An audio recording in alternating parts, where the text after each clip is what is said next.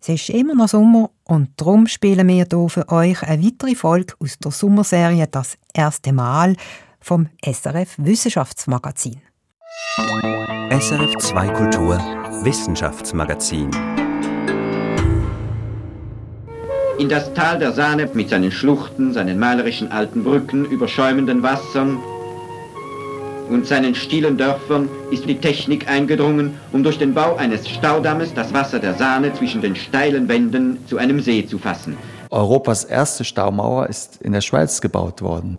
Hier sprechen wir von einer Mauer aus Beton. Der Bedarf an elektrischer Energie ist bei uns ins Ungeheure gewachsen. Der ständig zunehmenden Nachfrage kann in den nächsten Jahren nur mit dem Bau neuer Wasserkraftwerke begegnet werden. Wir haben über 200 große Stauanlagen. Das ist eine extrem hohe Dichte, die vermutlich weltweit kaum so vorkommt. In der Schweiz ist die Zitrone-Wasserkraft ausgepresst. Es gibt nicht mehr viele Standorte, wo man neue große Staumauern bauen könnte. Heute leben wir in der Zeit der vielleicht bald letzten neuen Stauseen im Land. Doch vor über 150 Jahren war das anders. Damals in den Pionierzeiten, als in der Schweiz Europas erste moderne Staumauer entstand. Das erste Mal. Eine Sommerserie der SRF Wissenschaftsredaktion. Heute von und mit Anita von Mont. Europas erster moderner Stausee entstand noch bevor man überhaupt Strom erzeugen konnte, und zwar in der Westschweiz.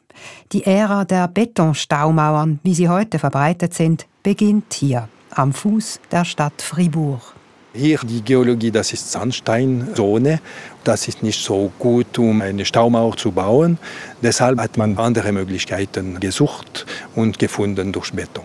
Sagt Ingenieur Jean-Claude Golli von der Gruppe E dem Energiekonzern, der die historische Stauanlage noch heute betreibt.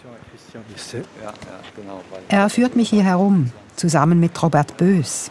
Der Wasserbauexperte der ETH Zürich beschreibt das Tal, in dem wir sind, tief unterhalb der Stadt.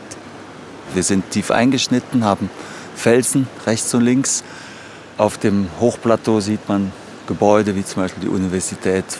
Wir sehen hinter uns den Stausee der schon stark verlandet ist und Inseln bildet. Flussabwärts sehen wir ein altes Kloster und die Sahne oder Sarin, wie sie Richtung Zentrum von Fribourg weiterfließt. Und direkt vor uns die Staumauer, gut 20 Meter im höchsten Punkt hoch und gut 110 Meter lang. Und mehrere Meter dick ist diese Mauer. Enorme Mengen an lokalem Kies wurden hier seinerzeit mit Zement als Bindemittel zu Beton vermischt und verbaut. Diese Talsperre, wie Staumauern auch heißen, sie hält im Bachbett der Sahne allein durch ihr Eigengewicht dem Wasserdruck stand. Und das seit rekordmäßigen 151 Jahren. 1869 bis 72 wurde die Pionierstaumauer samt Maschinenhaus am Rand gebaut, unter der Leitung von Guillaume Ritter. Guillaume Ritter war ein Ingenieur. Er kam aus Alsace und nachher er wohnte in Neuenburg. Er hat auch zum Beispiel die Wasserversorgung für die Stadt äh, La Chaux-de-Fonds gebaut. Er war wirklich ein Unternehmer. Der hat hier offenbar auch diesen Standort bewusst gewählt, weil das in der Stadt Fribourg einfach der Aufschwung war für die Industrie. Die Industrie war nämlich hoch oben auf dem Plateau angesiedelt, der für die Industrialisierung wichtige Fluss hingegen tief unten in der Schlucht. Mit Hilfe des neuen Wasserkraftwerks konnten nun Sägereien und Fabriken schlagartig schneller produzieren und auch Trinkwasser von einer Quelle an der Sahne wurde hochgepumpt. Das war in den 1870er Jahren alles andere als selbstverständlich. Das Interessante ist, das Besondere, dass diese Talsperre eben schon früh gebaut wurde, und zwar vor der Erfindung des elektrischen Stroms. In dieser frühen Zeit hat man also in Fribourg rein mechanisch die Energie des angestauten Wassers genutzt. Man ließ das Wasser im alten Kraftwerk über die Staustufe hinabstürzen auf Wasserräder. Die Wasserräder waren quasi der Motor eines recht abenteuerlichen seilbahnähnlichen Betriebs. Noch heute zeugen alte Türme davon.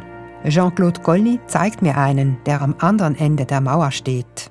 Das ist ein Turm für die Stahlseile, ab dem Kraftwerk ja. haben wir Stahlseile bis zu diesem Turm auf, gespannt. Ja, genau. Und dann diese mechanische Kraft bis zum Plateau de Perol überträgt.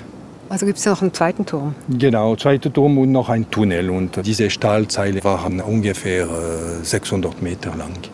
Diese Stahlseile bewegten sich also wie überdimensionierte Transmissionsriemen weitläufig durch die Landschaft bis hoch zum Stadtquartier.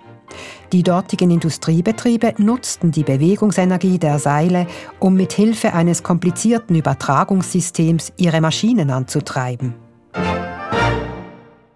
Diese frühe Energieübertragung auf Distanz funktionierte tatsächlich einige Jahre lang. Doch rentabel war sie nicht. Die Affäre von äh, Guillaume Ritter gehen zum Konkurs. Der Aufschwung nach dem Konkurs kam erst mit der Elektrifizierung und einem zweiten größeren Elektrizitätswerk im Jahr 1909. Seither wurde die Staumauer Megrouge auch um wenige Meter erhöht. Mit ihrer Stromproduktion gilt die Anlage in der Schweiz heute als mittelgroß. Vor allem, weil die Sahne hier viel Wasser führt. Der Stausee selbst ist klein und heute Teil eines Naturschutzgebiets.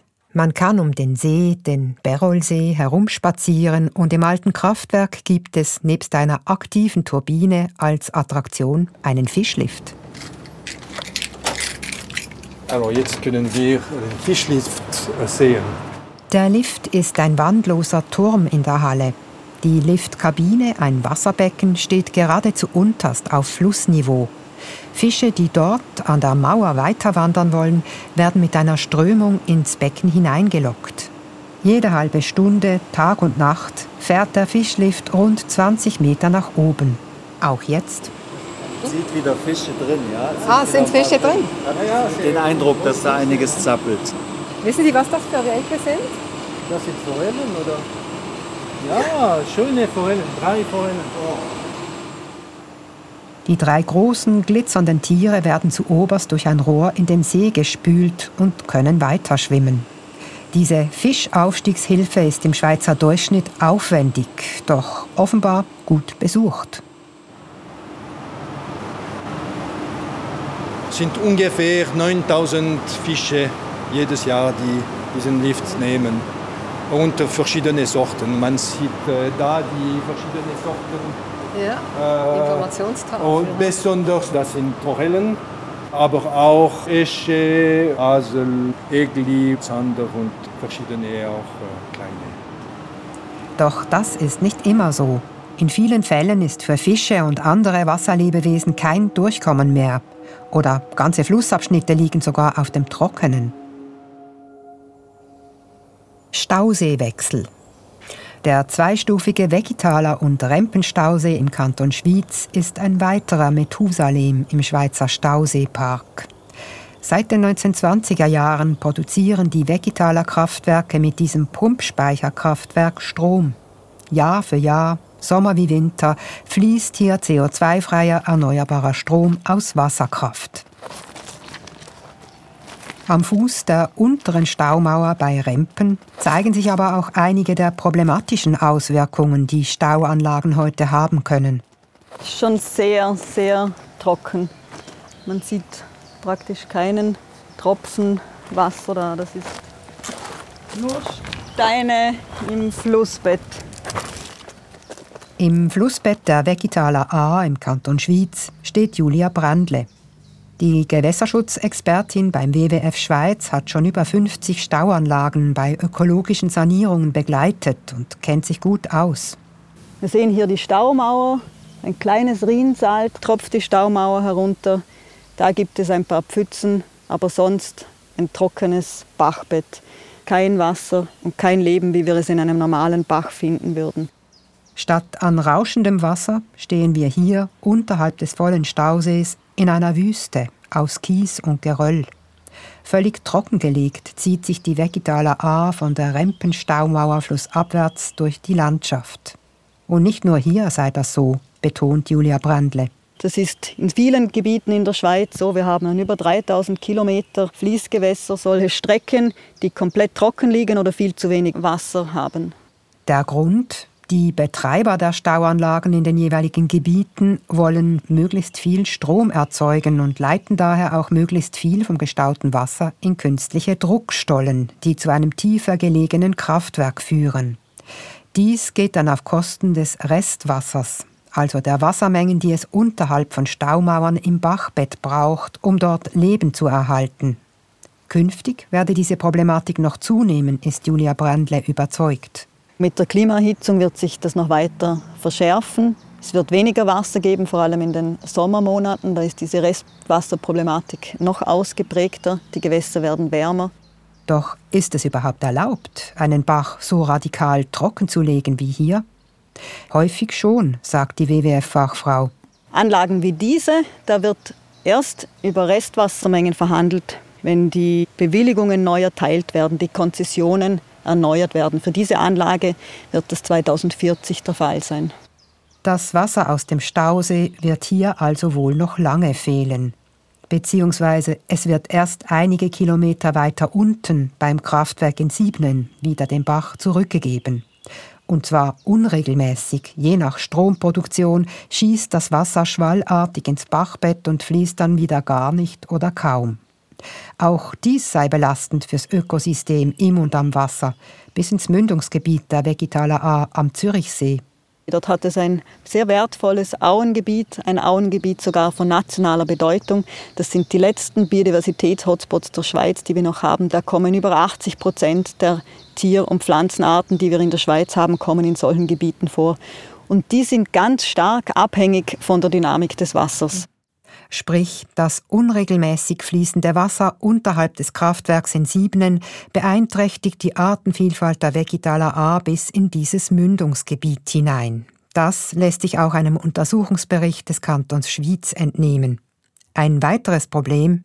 Und dann zerstückeln diese Bauwerke natürlich die Gewässer. Hier an der Staumauer Rempen kann man sehen, hier kann kein Fisch mehr aufsteigen oder herunterwandern. Und für viele Fischarten in unseren Gewässern ist das aber essentiell, damit sie sich fortpflanzen können zum Beispiel. Die einheimischen Fischbestände sind in den letzten Jahrzehnten dramatisch zurückgegangen, sagen Fachleute. Und mehr als 60 Prozent der Fischarten sind bedroht, auch wegen der starken Gewässerverbauung hierzulande. Die reduziere allgemein die Artenvielfalt, was Probleme nicht nur für Naturschützerinnen mit sich bringe. Die Natur, die Vielfalt des Lebens, die Biodiversität, das ist eine der wichtigsten Lebensgrundlagen für uns Menschen. So viele Leistungen, die wir täglich nutzen, hängen davon ab. Zum Beispiel so etwas Grundlegendes wie die Qualität des Trinkwassers, das wir aus den Seen und Flüssen gewinnen, hängt davon ab, wie vielfältig gewisse Mikroorganismen oder Pflanzen in diesen Gewässern vorkommen. Um diese wichtigen Ökosysteme wieder aufzuwerten, müssen daher viele Wasserkraftwerke bis zum Jahr 2030 ihre Hausaufgaben machen. So etwa müssen rund 100 Anlagen ihre zu starken Abflussschwankungen reduzieren oder rund 700 Anlagen müssen fischtaugliche Aufstiege und Abstiege erstellen. So schreibt es das Schweizerische Gewässerschutzgesetz vor, heute. Früher, in den Pionierzeiten des Staumauerbaus, gab es noch keine griffigen Umweltauflagen für Wasserkraftwerke. Und ebenso wenig in der goldenen Ära. Die begann etwa zeitgleich mit einer Radiosendung von 1954 aus dem SRF-Archiv. Der Bedarf an elektrischer Energie ist bei uns ins Ungeheure gewachsen und wird, daran ist nicht zu zweifeln, weiter steigen. Und so hat dann auch der Ausbau der Wasserkräfte unseres nationalen Rohstoffes in den Jahren seit dem Krieg ungeahnte Ausmaße angenommen. Die goldene Ära der Staumauern war sicherlich nach dem Zweiten Weltkrieg. Ab den 1950er Jahren bis etwa 1970er Jahren. In diesen 20 Jahren wurden sehr viele große Anlagen gebaut. Und zwar weltweit gab es diesen Bauboom, den ETH-Professor Robert Bös hier umreißt. In der Schweiz entstanden in diesen zwei Jahrzehnten die allermeisten der rund 200 großen Stauanlagen, zum Teil mit schwindelerregenden Ausmaßen. Die Schweiz hat einige der höchsten Staumauern der Welt. Sogar in einen James Bond-Film schaffte es die Mauer im Tessiner Versaska-Tal. Bei seinem Bungee-Sprung vom 220 Meter hohen Mauerwerk im Fels wirkt der große Geheimagent klein wie eine Fliege. Doch noch höher als diese berühmte Staumauer sind in den Walliser Alpen jene von Mauvoisin und vor allem die Grand Dixence. Mit 284 Metern Höhe kommt sie nah an den Eiffelturm ran und wird nur noch von einer Handvoll Staumauern in Asien, vor allem in China, übertroffen. Der Stausee hinter der Grand Dixence kann übers ganze Jahr gesehen mehr als 400.000 Haushalte mit Strom versorgen. Und schon der Bau dieser Mauer in den 1950er und 60er Jahren war spektakulär. 900 Tonnen Zement pro Arbeitstag werden hier in den Auffangbecher gekippt jede Minute 1500 Kilo. Auf viele Jahre hinaus. Diese Auffangbecken oder Zementkübel gondelten ununterbrochen vom Tal einen Steilhang hoch. Denken Sie an eine Sesselbahn und Sie können sich das Bild genau vorstellen, nur dass hier keine Ferien- und ausflugsfrohe Menschenkinder auf Bergesöhn getragen werden, sondern absolut teilnahmlose Zementkübel. Ebenso wenig zu melden wie die Umwelt- und Landschaftsschützer hatten damals die Bauarbeiter. Die Equipe arbeiten vom 7. bis zum 12. und vom 1 bis zum 7. am Abend. Sie haben also eine Ruhepause von einer Stunde für das ja, Essen? Ja, im Ganzen 11 Stunden Tagesschicht und 6 Stunden Nachtschicht. In der Nachtschicht schaffen sie eine Stunde weniger. Über 3000 Arbeiter waren auf dieser Großbaustelle im Einsatz. Die Bauarbeiten waren auch deshalb so aufwendig, weil die Grand Dixence eine Gewichtsstaumauer ist. Der gleiche Bautyp also wie in Fribourg. Mauern dieses Typs stemmen sich den Wassermassen nur mit dem eigenen Gewicht entgegen. Viel häufiger sind in den Alpen aber gekrümmte Bogenstaumauern oder Bogenmauern, wie Robert Bös sagt. Bei den Bogenmauern werden die Wasserdruckkräfte, das ist ja die Hauptbelastung auf eine Staumauer, die werden sozusagen über diesen Bogen in die Talflanken direkt abgetragen. Die Kräfte werden praktisch in den Fels übertragen. Und wir haben in den Alpen natürlich gute Felsverhältnisse oft. Und sie haben sehr wenig Betonvolumen. Das heißt, es ist eigentlich auch eine sparsame Bauweise. Diese sparsame Bauweise, die die Bogenstaumauern möglich machen, ist mit ein Grund, warum wir heute weit über 1000 große und kleine Stauseen haben, auf sehr begrenztem Raum. Die Stauseedichte hierzulande ist so groß wie in wenigen anderen Ländern. Und diese Anlagen dienen auch etwas anderen Zwecken als anderswo. Weltweit ist eindeutig die Bewässerung und Trink- und Brauchwasserversorgung am wichtigsten. Bewässerung vor allen Dingen für die Landwirtschaft. In der Schweiz ist es anders. Dort haben wir äh, mit klarem ersten Nutzen die Wasserkraftnutzung, Energiegewinnung. Daneben gibt es Nutzungen, die auch hier eine Rolle spielen. Hochwasserschutz. Jede unserer großen Talsperren in der Schweiz dient auch indirekt dem Hochwasserschutz, weil sie sehr viel Wasser zurückhalten können im Hochwasserfall. Dank der Staumauern werden Städte und Dörfer weniger oft überschwemmt. Doch dieser Vorteil von Staumauern kann sich auch ins Gegenteil verkehren. Unsere Themen am 6. Juni. Überflutete Häuser, evakuierte Städte. Die Zerstörung nach dem Bruch des Staudamms bei Cherson. Unwetter in Norwegen. Nach tagelangen schweren Niederschlägen bricht ein Staudamm. Hunderte wurden bereits evakuiert. Die Sprengung des Kachowka-Staudamms in der Ukraine, vermutlich durch Russland, hatte katastrophale Auswirkungen aber auch der weit weniger verheerende Staudammbruch vor ein paar Tagen in Norwegen hat uns eindrücklich vor Augen geführt, dass Staudämme durchaus auch zu einer Gefahr werden können. Staumauern sind an sich ja sehr robust und stabil gebaut und müssen vielen Kräften standhalten. Das heißt aber nicht, dass nicht immer ein Risiko besteht und dass man mit genügend Sprengstoff an den richtigen Stellen vermutlich jede Stauanlage zerstören kann. Aber realistisch scheint so ein Anschlag zur Zeit jedenfalls kaum. Und auch einen Bruch wegen Extremregenfällen erwartet der Wasserbauforscher hierzulande eher nicht, obwohl die Schweizer Stauwerke im Schnitt schon 70 Jahre alt sind. Das sei nicht per se ein Risiko, sagt Bös, der zugleich das Fachgremium des Schweizer Talsperrenkomitees präsidiert. Solange sie tragfähig sind, kann man auch nach Jahrhunderten Stauanlagen betreiben. Man muss sie natürlich regelmäßig warten, sanieren, unterhalten. Und genau das sei in der Schweiz der Fall. Auch bei der 150-jährigen Anlage in Fribourg. Bonjour. Bonjour. Qu'est-ce que vous mesurez ici Alors, je mesure euh, le pendule, le fil de pendule. Bei unserem Besuch führt ein Kontrolleur in einer Kammer in der Staumauer gerade eine Trimesterkontrolle durch. Mit einem Spezialpendel in einem Rohr überprüft er auf unterschiedlichen Höhen, ob die Mauer sich irgendwo minim verschoben hat. Auch mit anderen automatischen Messungen wird die Stabilität der Mauer regelmäßig überprüft. Zudem wurde die Anlage vor einigen Jahren für den Hochwasser- und Erdbebenfall aufgerüstet und mit Mauerankern verstärkt, sodass Experten sie heute als sicher einstufen. Auch die Gewässerschutzexpertin des WWF, Julia Brandle, sagt, dass diese Anlagen und Projekte sicher sind, das muss klarerweise überprüft werden. Und das macht man in den Bewilligungsverfahren in der Schweiz. Gemäß Fachleuten ist eine andere Herausforderung für den angejahrten Schweizer Stauseepark viel größer. Das Geschiebe.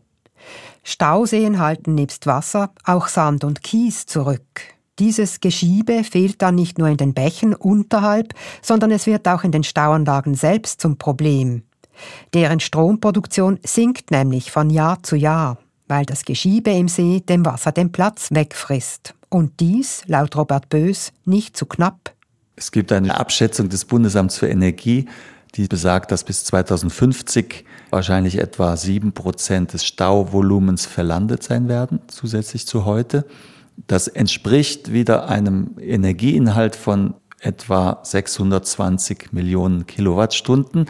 Und das wiederum entspricht in der Schweiz in etwa dem heutigen Strombedarf von 130.000 Haushalten jährlich.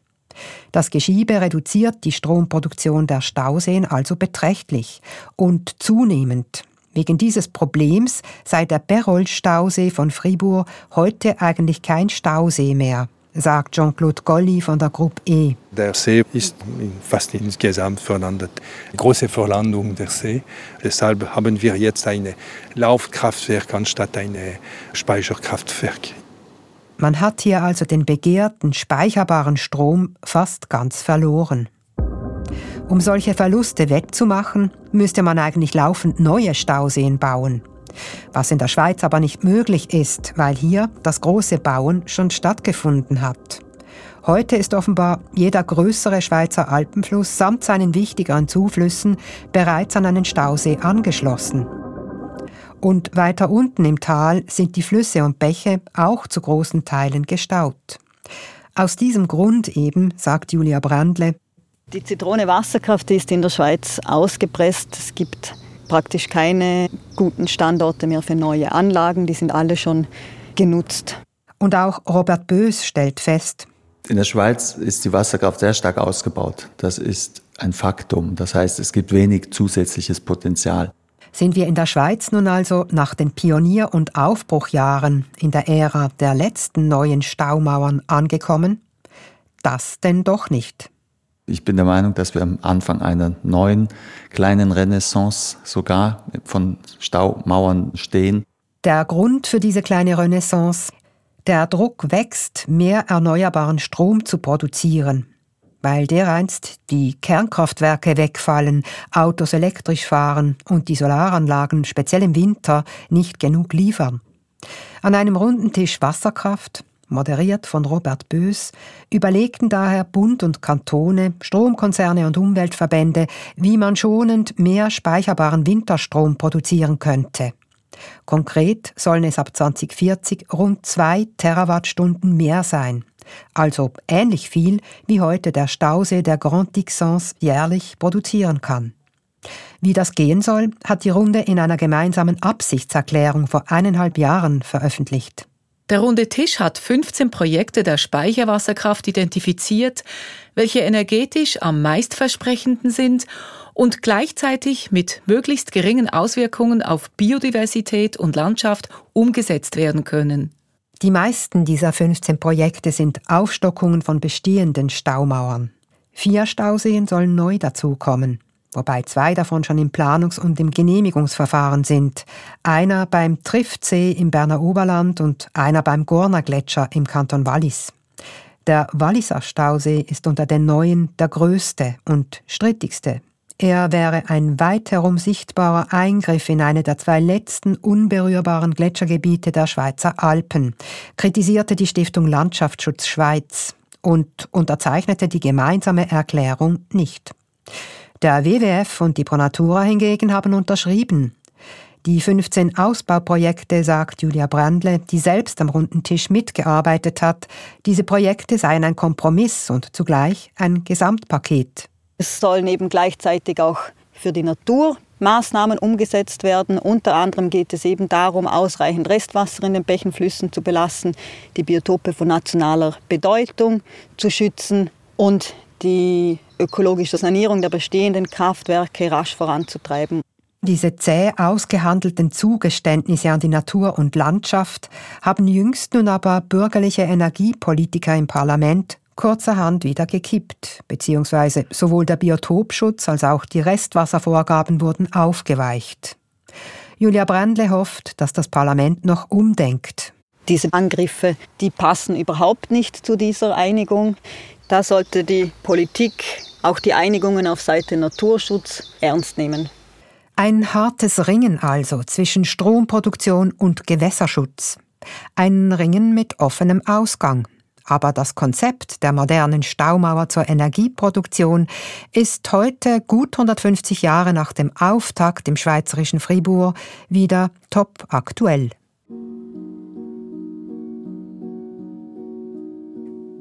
Europas erste moderne Staumauer. Das war eine Sendung von Anita von Mont, Redaktion Christian von Burg, Technik Serge Krebs.